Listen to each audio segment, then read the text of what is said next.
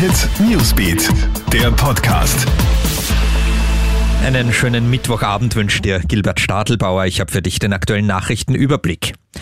Keine Rede von einem zweiten Lockdown in Österreich. Gesundheitsminister Rudolf Anschober dementiert heute diese Gerüchte.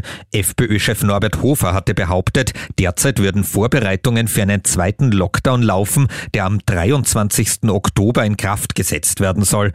Das stimmt nicht, sagt Anschober. Ein Lockdown sei nur dann vorgesehen, wenn das Gesundheitssystem in Österreich vor dem Zusammenbruch stehe. Und davon sind wir erfreulicherweise meilenweit entfernt. Dafür haben heute unsere Nachbarländer Tschechien und die Slowakei erneut den Notstand beschlossen. Grund sind die steigenden Corona-Zahlen in den Ländern. Die Notstandsgesetze in den beiden Ländern ermöglichen es, Bürgerrechte einzuschränken, etwa die Bewegungs- und die Versammlungsfreiheit. Das Corona-Chaos im Skiort Ischgl im Spätwinter wird jetzt zum Fall für die Staatsanwaltschaft. Diese hat heute Ermittlungen gegen vier Personen eingeleitet. Nicht bekannt ist, um wen es sich da konkret handelt. Unter anderem geht es um die chaotische Abreise vieler Touristen an dem Tag, als das Paznauntal unter Quarantäne gestellt wurde. Ermittelt wird wegen vorsätzlicher oder fahrlässiger Gefährdung von Menschen durch übertragbare Krankheiten.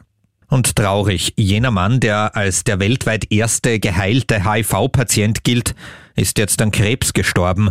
Timothy Brown hat vor zwölf Jahren Medizingeschichte geschrieben, weil das HIV-Virus vollständig aus seinem Körper verschwunden ist. Er ist aber auch an Leukämie, also an Blutkrebs erkrankt. Nach einer erfolgreichen Behandlung ist der Krebs vor einigen Monaten zurückgekehrt und nun ist er dieser Krankheit erlegen. Das war unser aktueller Nachrichtenüberblick. Aktuelle Infos haben wir für dich auch im Kronehit Newsbeat und natürlich online auf kronehit.at. Bis zum nächsten Mal. Tschüss. Krone Hit Newsbeat, der Podcast.